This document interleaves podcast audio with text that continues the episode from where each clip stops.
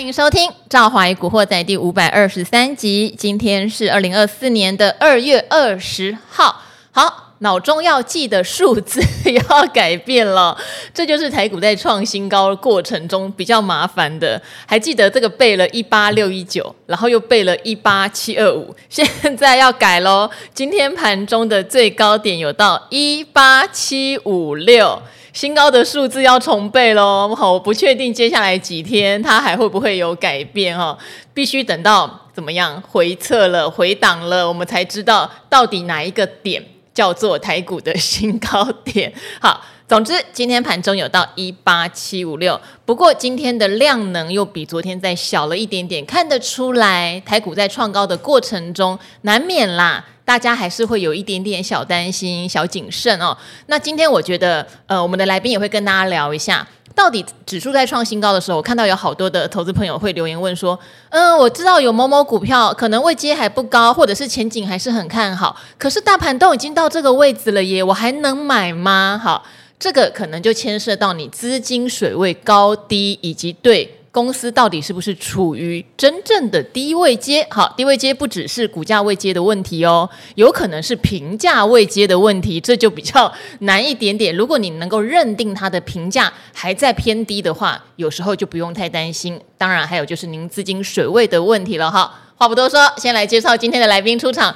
我看到他说，我怎么好久没看到他，是有原因的哈，是我们的国泰正奇蔡明汉明汉经理。赵华好，听众朋友大家好。好，为什么说很久没看到他？因为封关日是礼拜一，然后明汉经理是我们的星期二男孩，所以封关日那一天之后就一直没有看到你了。那开盘又是礼拜四。是，所以我们真的很久没见面了。对，没错，没错。好，所以刚好可以跟投资朋友来 update 一下。对，因为大家听到明翰经理就知道他是赵华节目里面最早开始率先讲 AI 概念的。我们历经了第一波 AI 的潮起。然后潮落，那时候伟创被关之后来了一波潮落，嗯、现在又来了一波潮起哈。当然，当年的 AI 一军也没有到当年啦，其实就去年而已。他们很多都还没有涨到他们之前新高的位置，但也有很多，例如像散热啊，对不对？一些周边相关的已经创历史新高了。那现在众所瞩目，当然就是以台湾时间是星期四早上可能四五点的时候，美股盘后辉达要公布的财报。华尔街的预期都非常的高标哦，吼，营收到那个年增要两百多趴，获利要更高。那今天的 AI 股，其实说实话，大家就台积电撑盘，但很多都是跌下去，盘中看到台积电稳稳稳扎稳打。又慢慢在尾盘拉上来，但并没有到非常强，涨停的啦、大涨的啦，都是可能一般投资朋友们并不见得很熟悉的中小型内资概念股哈。好，明翰经理先来解读一下吧。你那么看好的 AI，真的潮起潮落又潮起，那现在呢？OK，其实我们要跟大家提到、哦、这个，呃，大家现在有个观念哦，我常常跟提投资人讲到，这股市要涨哦，尤其是从去年开始，其实有个很重要的关键点，它必须要。两个层面同时兼顾，第一个部分来讲就是这个所谓的基本面。另外是资金面，嗯，其实这两个真的都要同时有，才有机会转强。那基本面到底什么时候有反应？其实，呃，简单来讲，当我个人觉得，当 AI 族群相对强势，代表的它就是在反映基本面，因为基确实 AI 族群基本面就是比较好的，所以照理讲，它应该要比盘面结构要来得强势。所以刚好我们休假期间，这个美股的 AI 族群就在反映。哎，其实老实讲，我们过年期间资金面有没有进来？其实并没有。整个都是在反映基本面的利多，那这个所谓的美国的 AI 大涨情况下，我们回来自然就有一个落后补涨的格局。那其实我年前就跟大家讲说，应该要用这个所谓的高持股爆股哦，没有错，我记得你说要高持股爆股过年。对对对，我当时的论点是认为，呃，我不敢讲说这个这个 AI 一定会呃有这么强势的表现，但我个人觉得。会有第二波的资金浪潮，其实到目前为止，其实都还没有出现。那目前来讲，主要的反映这个基本面的优势。可是慢慢来到这里，我个人觉得，其实基本面反映的差不多。可但是我还是觉得资金浪潮还有另外一波没有太大的问题。但是如果说资金浪潮进来的时候，不好意思，还是这个基本面好的这些 AI 族群来讲，还是会表现得相对强势。我觉得真的没有太大的问题，只是说目前盘面结构。呃，其实连续这几天，大家先有一个很明显的概念，就是 AI 跟非 AI 是完全。当天是没水火不容的。其实开盘日就是所谓开红盘那一天，真的就叫 AI 股的天下。对，那其他包括很多的非电或什么，就比较没表现。但是隔天。有部分的非电就开始扬眉吐气，跟它轮动起来了。是，嗯，应该对啊，所以应该说这几天蛮明显的，就是刚刚讲开春日几乎都是 AI。对，隔天连续两天，因为台积电拉回，所有的 AI 就跟着明显的拉回了。对，今天呢，应该是说台积电有试图反弹撑住，但是今天 AI 算是中性，有一些人有跟着涨，但是也不代表所有都能够往上。但是呢，很明显的，我说盘势，但是特色在哪里？今天台积电是没有过高的，嗯，但指数已经过高了，对，这其实代表的意义就是盘面结构非常强啊，就是没关系，你休息，其他的非 AI 自然就上场了。然后呢，等到你你 AI 再补涨，哎，没关系，我非 AI 休息，但是每天都有强势族群带领着这个指数不断创高。台股来讲，整个结构来讲，其实是非常强势的。那投资人问我说：“这个所以投资应该怎样哦？”我简单的架构就是，呃，刚刚提到近期的非 AI 族群强势跟 AI 其实两个就是水火不容的。那因为资金只有一套，所以每天只能拉一个方向。那我会建议啦，就是说，呃，这两个是不同的概念。如果 AI 代表的族群就是基本面好，但股价非常高。这个概念，另外一块非 AI 的，就是基本面是比较落后的，但股价位阶是非常低的。那这两个族群的概念，我觉得不太一样。我建议投资人，其实呃，两个族群来讲，两个方向其实都可以持有，那只是说操作的属性会比较不一样。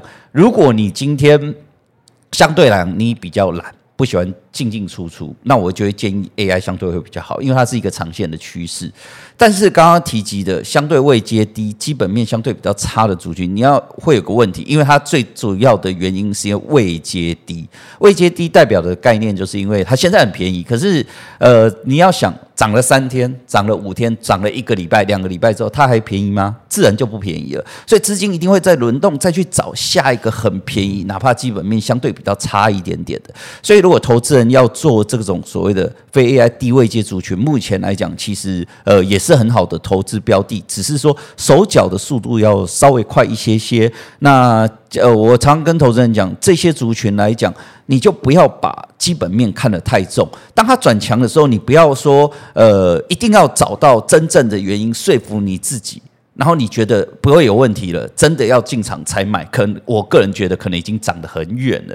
真正的那一段最甜，因为股价低而上扬的部分来讲，可能都已经反映的差不多，你才你才愿意进场，反而风险是高的。所以这两个族群来讲，就是呃不同的属性。如果 AI 族群你觉得它位阶高，那你还感兴趣？你必须要对它有所琢磨，你要对它有信心，不怕震，哪怕拉回你都敢持续加码，这种才是长线的投资。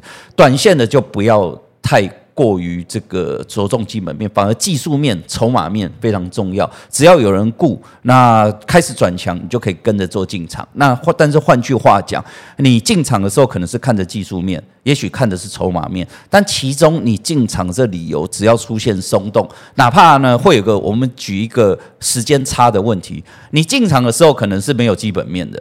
那然后这个只是因为呃你发现技术面转强，这个时候其实你就可以进场了。也许涨了两个礼拜之后，因为记者呢被压着受不了，他就会开始找利多写给你。可能让你看到利多的时候呢，我常讲的，呃，这个利多出来，搞不好反而是准准备要让你这个获利了结的时候了。所以我觉得这两个来讲，可能这个会有一点点属性的不同。所以投资人来讲，应该说要寻找自己适合的哪一个。其实这个没有一定的对错。那到底高高位阶有高位阶的好处，低位阶有低位阶的好处。那他我我自自己常觉得。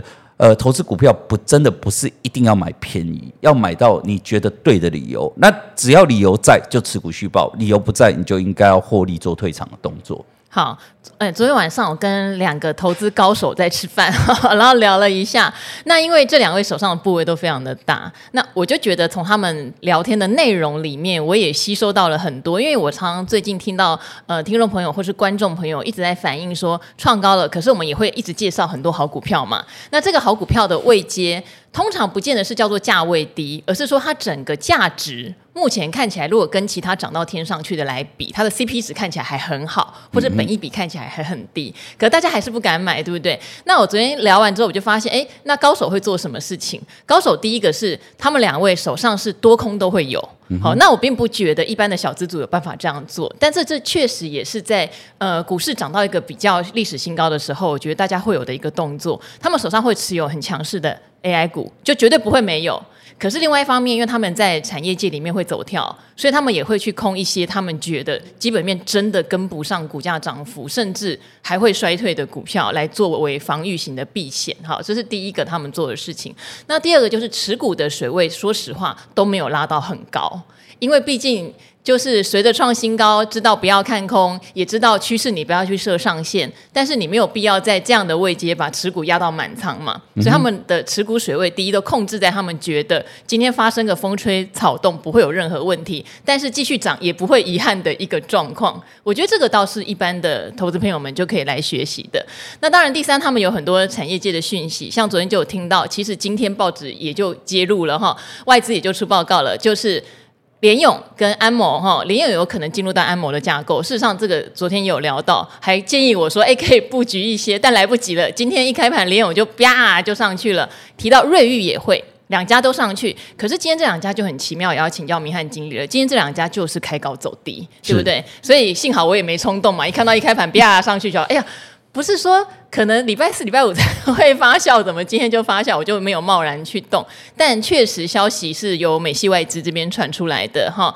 好，怎么去看待像这样子，明明是体质不错的公司，却开高走低，又有利多加持？好，我们先讲啊，这两档股票，你问我说，呃，值不值得买？我答案是肯定是是，嗯，但绝对是龙头。对，但是最主要我要告诉大家，我买的看好理由不是安谋，因为。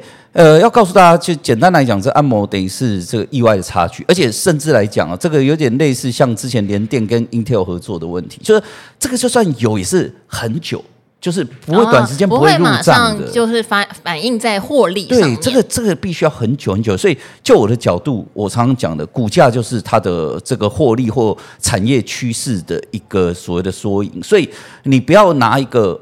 N 年后的利多，然后呢，简单来讲，其实折现到现在，照理讲，它也是变得很小。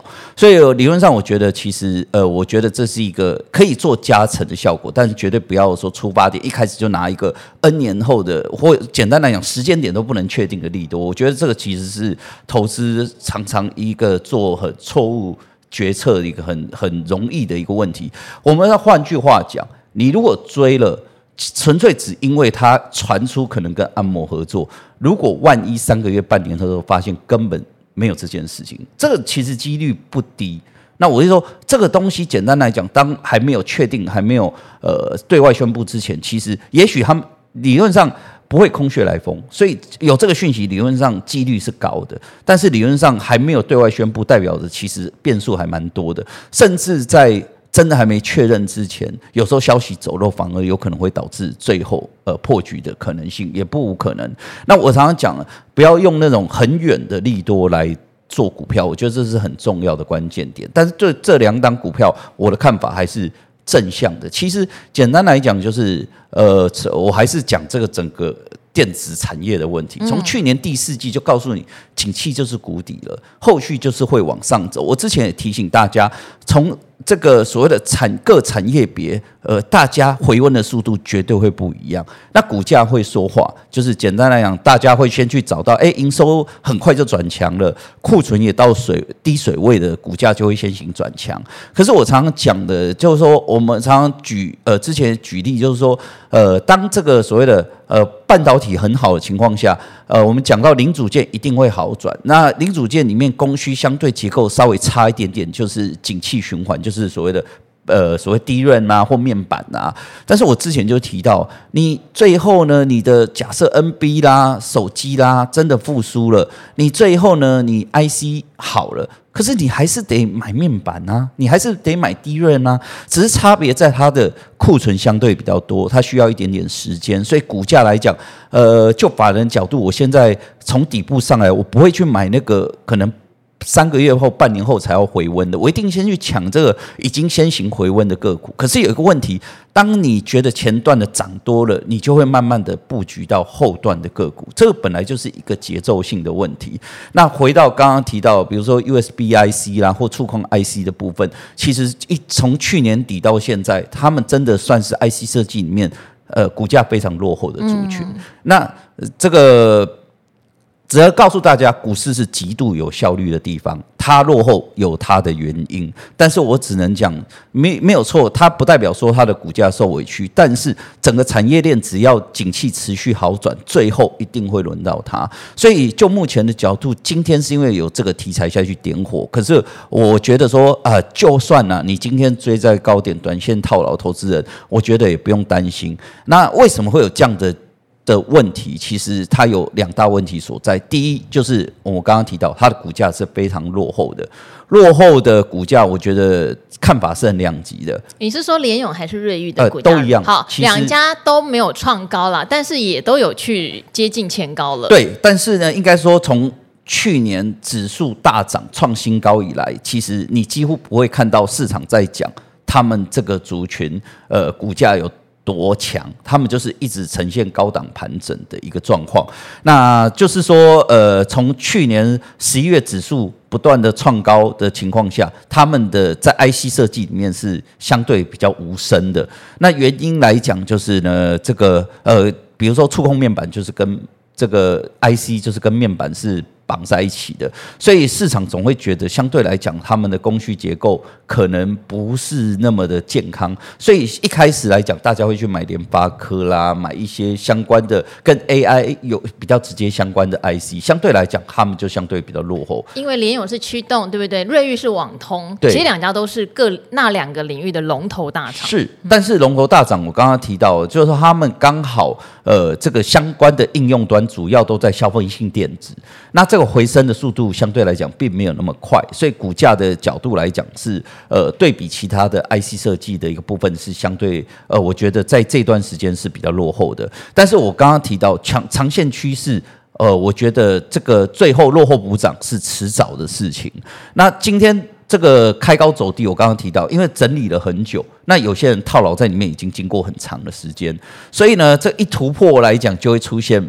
这个很多的这个学长卖压，我觉得这个也不是很合理的现象，而且还有一个问题，因为今天最后就回归我刚刚提到，因为今天的一个利多是一个传言合作，如果今天的利多，我举个例，就是它是营收大爆发，或者是获利大大爆发，这是一个真真实实的一个数字事件，那今天就不会有这种所谓的开高走低的现象，所以这个就是一个就是套牢的整整理的时间比较久了，那加上说，毕竟这只是一个。传闻，那加上说，就算对实质的贡献获利也是很长的时间，所以哪怕说对，没有错，安谋是一个非常厉害的角色，所以今天能够让他这个讯息一出来，股价的大涨。但是我个人觉得，这个虽上档有压，没有。不是合理的，但是我只是提醒同学，这个趋势也没有太大的问题，只是我要提醒大家，我今天告诉大家会涨，不是因为安盟，是因为基本面真的逐步好转了。好，这两档的话，其实一月营收都是年月双增，好，我想这个事情也是要来做留意的。就像呃，明翰经理讲的，可能大家想到驱动不是跟面板是绑在一起吗？就比较没有感觉。那瑞昱的话，又跟 notebook 的市场。也蛮息息相关的，所以也比较没有感觉。但事实上，一月的营收已经缴出很好的成绩单。我想，对于今年的基本面呢、啊，也许不见得每一家公司都会出现可能比去年更好，或者比前年更好。但是，只要从一月开始有这种年月双增的数字，我觉得大家真的可以留意啦。呃，不过也要提醒，最好是等二月营收出来，一二月一起看。是，因为因为去年的一月有过年，今年的一月没有，所以一二月加在一起，通常是比较合理的看法。对，正好讲到一个重点哦，我顺便提醒大家一下，就是说过往呃法人的角度，其实。呃，营收，呃，这你可以看到媒体都喜欢写双增，但是其实我们法人我们不太看月增，我们都看年增，年增，因为年增才有意义。但是很特别，就是在一月，一月你要倒过来，你不能去看年增，因为去年一月是 过年，过年，但是要有个概念，就是台积电有讲到一个重点，就是它的这个所谓的第一季的。季衰退六个 percent，那第一季淡季包含美国的科技类股、台湾的电子股都有相同的情形。所以如果说最基本来讲，你这个一月的公布，你如果办法月增，代表的相对来讲你是比较正向的，所以比较特别就是在这个月的营收来讲，可能月增会比年增要来的重要。但是比较好的现象，比较好的观察点，就像赵华讲，能够一二月加总起来来讲，这样的这法人大部分都是把两个月的营收同时加总，代表着才有办法比较准确的去了解到他目前的营运状况。好，我记得前几天哈，就是杜金龙杜大师来上理财达人秀的时候，他讲出了一个，我觉得确实都是在股市比较资深的人会担心的一件事情，因为他历年做的，他觉得在自营当主管的时候，最漂亮的一笔交易就是台股在一零三九三的高点，他出清了所有的股票，大赚一笔。然后让公司留下完美的战绩，之后股市就大幅回档，一路就回到三四一一嘛，所以在现在这个位阶，他也是会比较小担心，对，因为他如果还在自营，他可能现在就是所谓的留仓部位也不会到太高。嗯、我想这个是有很多人会提醒的，但是我们也可以就今年的总经状况来做一些想法，例如二零二二年呢、啊，为什么在年初到新高的时候有很多人市警？因为当时第一是美国要快速升息来抑制通膨，然后第二是那时候很多电子公司在疫情期间真的是库存堆积的是数倍以上的库存，所以当时就有很多人提出，呃，可能库存太高，对不对？电子库存不健康了，然后联准会如果要快速升息会杀伤经济，所以二零二二年我觉得在总经面上面确实也验证了这件事情，即使那个时候整体的企业获利还没有明显的衰退，但是以二零二四年的话，目前看起来啦。绝大多数的产业虽然不会快速的复苏，但是也至少会缴出个可能温和成长。对，那联准会没有升息的条件了嘛？嗯、现在就是等降息，只是也许这个降息的码数。呃，市场本来很乐观，六码八码都喊出来，现在就保守一点，也许三嘛。然后再来，我觉得市场有点变了，市场有点像明翰经理讲的，有时候除了基本面之外，资金面变得非常重要。以前都说降息不就是代表景气衰退啊，要救市啊，降息的初期一定会跌啊，但现在好像市场不管你了，我只要有钱来，我就有题材跟理由可以涨。对，这样讲哦，我先讲几个我刚刚听到我觉得比较重要的这个。分享给投资人。第一个部分来讲，刚刚讲到自营，因为我之前在进国泰之前，我也是在自营上当操盘。是。那我我我呃，经过多年，我最后只有一个结论哦，就是，是呃，这个所谓的最后的这个所谓的资优的这种操盘手，他有个概念，其实真的就是。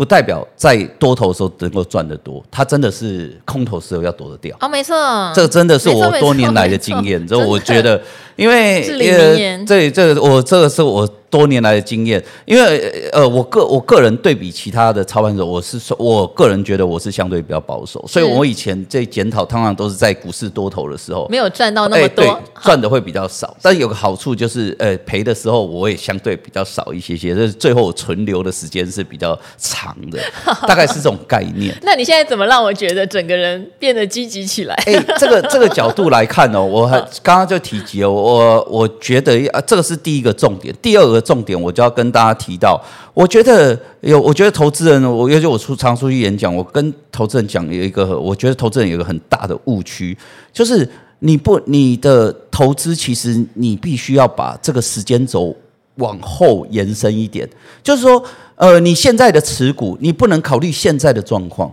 你应该要考虑三个月后的格局啊，未来到底对。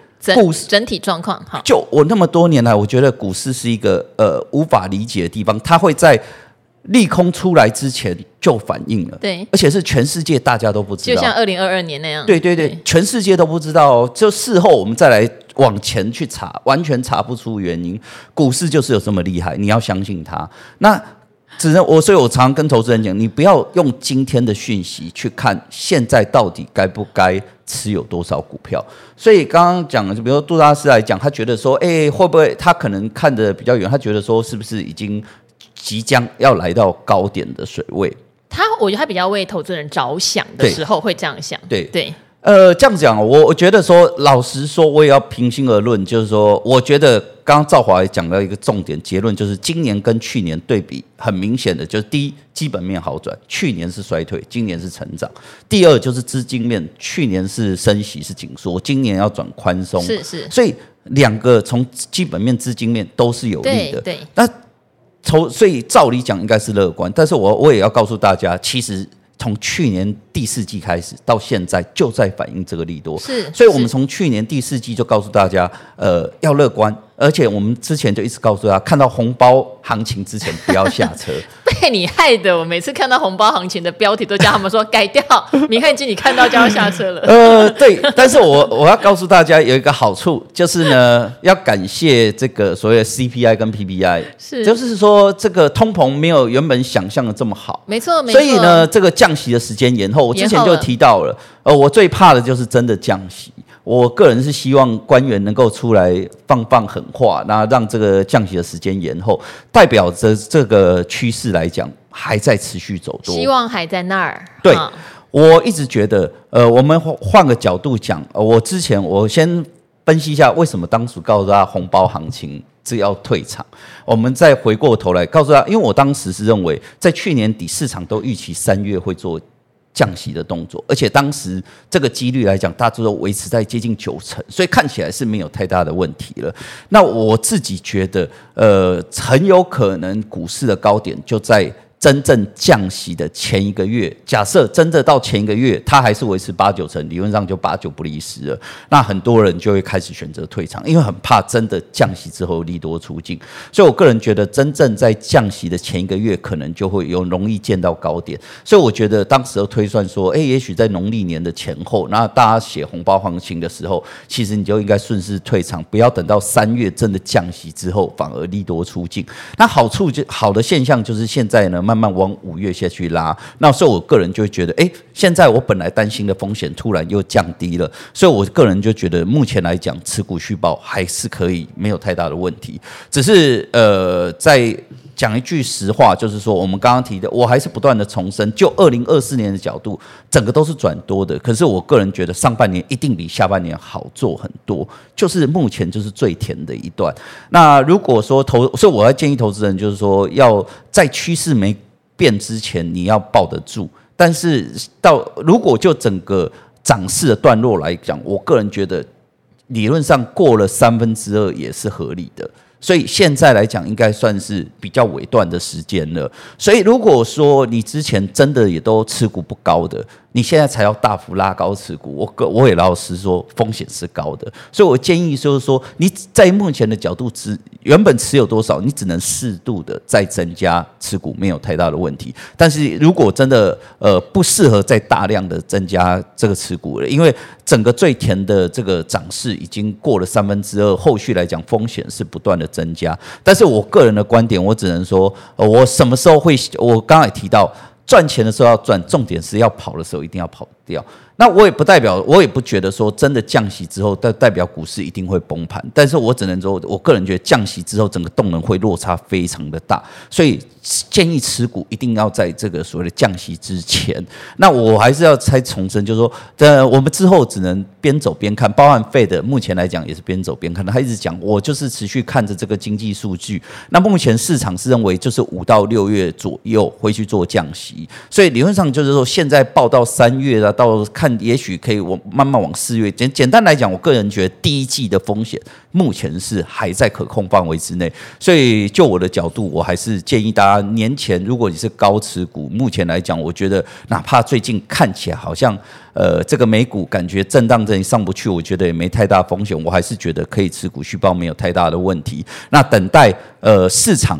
去应该这样讲，市场最后一定会确认到底什么时候降息。我还是觉得还是会有另一波的资金行情出现，你就会看到，呃，如同去年底的这种所谓的美元转弱，台币转强，而且每天呢，你看到盘面，呃，常常我要提醒大家，就像我们开春新春开红盘的那一天，它最大的败笔就是指数大涨的情况下，当天台币是贬值的。好，因为那时候毕竟蓄积了整个过年的能量，对，所以有点不管台币。升值贬值了，我先把能量释放一下。但是那天就很明显告诉你，这个是补涨行情，对，不会是因为台币是弱势，对，台币是弱势的。所以我刚刚就讲，现在第二波行情，我还要再度重申，年前我觉得会有的。资金行情到现在就是还没来。那我觉得我还是觉得会来，没有太大的问题。你未来还是会看到，就是每天呃开盘不是股市涨，重点是新台币在升值，每天升值，每天升值。你可以看到外资就一直只极力的做多。我觉得那一段来讲，很有可能就是从去年底到。这一段的最后的尾声，所以我觉得我还是坚信那段会来，所以我觉得现在风险还在可控范围之内了。好，我发现达人都很厉害的一件事情哦。第一，评估现在；第二，评估未来；第三，评估做法。怎么这么说呢？因为刚才明翰经理讲了一个很重要的，台股有没有创历史新高？也许它不是现阶段最重要的问题，最重要的问题是你能不能看到三到六个月后，整个市场环境比较有可能往哪个方向走？当然，股市的预测都有可能失准。我们讲市场永远是对的，就等于三到六个月后，如果市场是要大涨，或市场是要大跌，那就是市场是对的。明翰经理讲，总之市场会告诉你，是对到底方向往哪儿走。就像二零二二年，虽然你预估呃库存很高了哈，然后联准会暴力升息，可能会有一些阴霾。如果二零二二年没有跌，就是没有跌，好，只是事后证明那样的预测是对的，是跌的。那目前以三到六个月来看的话，因为联储会延后降息了，所以明翰经理在等这个事情。如果确定哪一个月要降息，那搞不好叫做利多出尽哦。然后还有就是资金行情，为什么一直讲没有来？因为台币并没有转为一个真正的强势，外资并没有在现货拼命的做多，拼命的做多，这样的状况。明翰经理还没有看到啊，是啊，哦，还没有看到嘛，所以等于是说，评估未来的景气环境，评估现在的台股状况，觉得还有一波没有来，但是有强调了这些条件是让大家有持股者续报，而且你报的是趋势对的股票，不是那种获利很烂一直沉沦的，你还不肯放手的哈，不是叫你现在大幅加码，这就是评估做法。对哈，所以我觉得，呃，大家在这个阶段不用很慌乱的，一有风吹草动就降为零持股。我向来不赞成大家零持股，才会建议再怎么样，你定期定额那一块你一定要 hold 住。对，嗯嗯嗯好，但个股的水位就以你的心境作为一个高低的调整。对对对，我我我认同刚刚赵华讲的哦。我刚刚提到就是说，呃，要赚得到，重点要跑得掉。可是我老实讲哦，就是说我常常在讲，你只要有降，其实你就会感觉到差异。但是我也不真的不。建议说，真的觉得，呃，这个看起来觉得怪怪的，就全部出光，因为这个这会造成一个现象哦，就是说，呃，假设你卖错了，那我老实讲，就算你卖对，可是人没有这么神，所以也许你觉得高点快来，你把它出清，但是也许你猜的是对的，但是不好意思，高点跟你猜的可能差了两三个礼拜。而且中间可能差了五百点，你会受不了这五百点，最后你会在真正最后的高点又再补回来，又进去买，对不对？对，我觉得这是最大的问题。但是如果你减码，你觉得还好，因为我还有，所以你才能够持续稳得住，你的策略才不会乱。我觉得这是很重要的关键点。好，最后再啰嗦一句哈，因为杜大师他之前不是在蛮便宜的价钱买到台积电，后来一路出嘛，最后。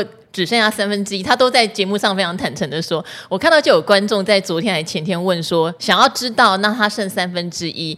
中间到底有没有想要再买回来？那我也可以回复这位留言的听众或观众朋友，他没有要再买回来，因为这就是他的判断。他沿路已经获利了结，有请注意，他不是停损出场，他是沿路做了获利了结。那剩下三分之一在台积电创高的时候，他当然觉得那就创高了啊，我就抱着看能到什么样的地步。可是他不会在台积电创高的时候硬要把他卖飞的股票买回来。我想这也是明翰经理特别强调的，就是我们不用预。预设立场，可是你的心境要很坚定，不要说哦，现在急着说啊，好像怪怪的卖光光，哎，又涨了，结果你就追了一屁股很高的股票回来，最后回档你跑不掉，赚的反而变赔钱。对，应该是说哈，我个人觉得这个，我我当然我们因为以前受过法人训练，我们在做操作前，我们可能要写一些决策报告。我个人当时当下，我也老实说，我会觉得我们是被逼着做一些很无聊的事情。但是回过头来啦，我我现在我不会去。当然，我们现在如果说自己操作，当然不会去做这个事情啦。但是，呃，我觉得有一个很重要的观念，你每一次在做的时候，一定要先问自己一句话，就是说，你你。这个做了这个决策，你认为是对，你才会去做。可是只能先问自己，如果做错了，你要怎么办？嗯，先想一下，就像你要买，如果你今天是买错了，你什么时候要做一个反向动作？这我觉得这些先想好。卖也是一样，万一卖错了也没关系，我看到某一个点位，或我看到什么新的讯息，我发现是我看错的时候，我不管价位，我还是得买回。你一开始就是每一次在操作之前，都要先给自己有一个想象，是说，呃，如果万一我做错，我后续要怎么去收拾这样的残局？我觉得这是很重要的关键，这也是呃法人不断的训练出来的一个逻辑。我觉得就是说，呃，好处在哪里？就是我们抓的是趋势。这个慢慢的，我对我常会告诉投资人，我觉得投资人要尽量不要去呃去去在意这个股价位阶的问题，因为有有一些人就会觉得，尤其是抱着自己的股票，可能他已经跌无可跌了，然后就觉得说，哎，他这个位阶这么低了，可是我我我常常。我甚至告诉这个我们这个一些客户或怎样，我直接告诉他，你应该要不把他对他的感情先撇除一边，你先想一下，如果你今天才看到这档股票，你会不会买？如果不会买，就告诉你，其实这张股票已经。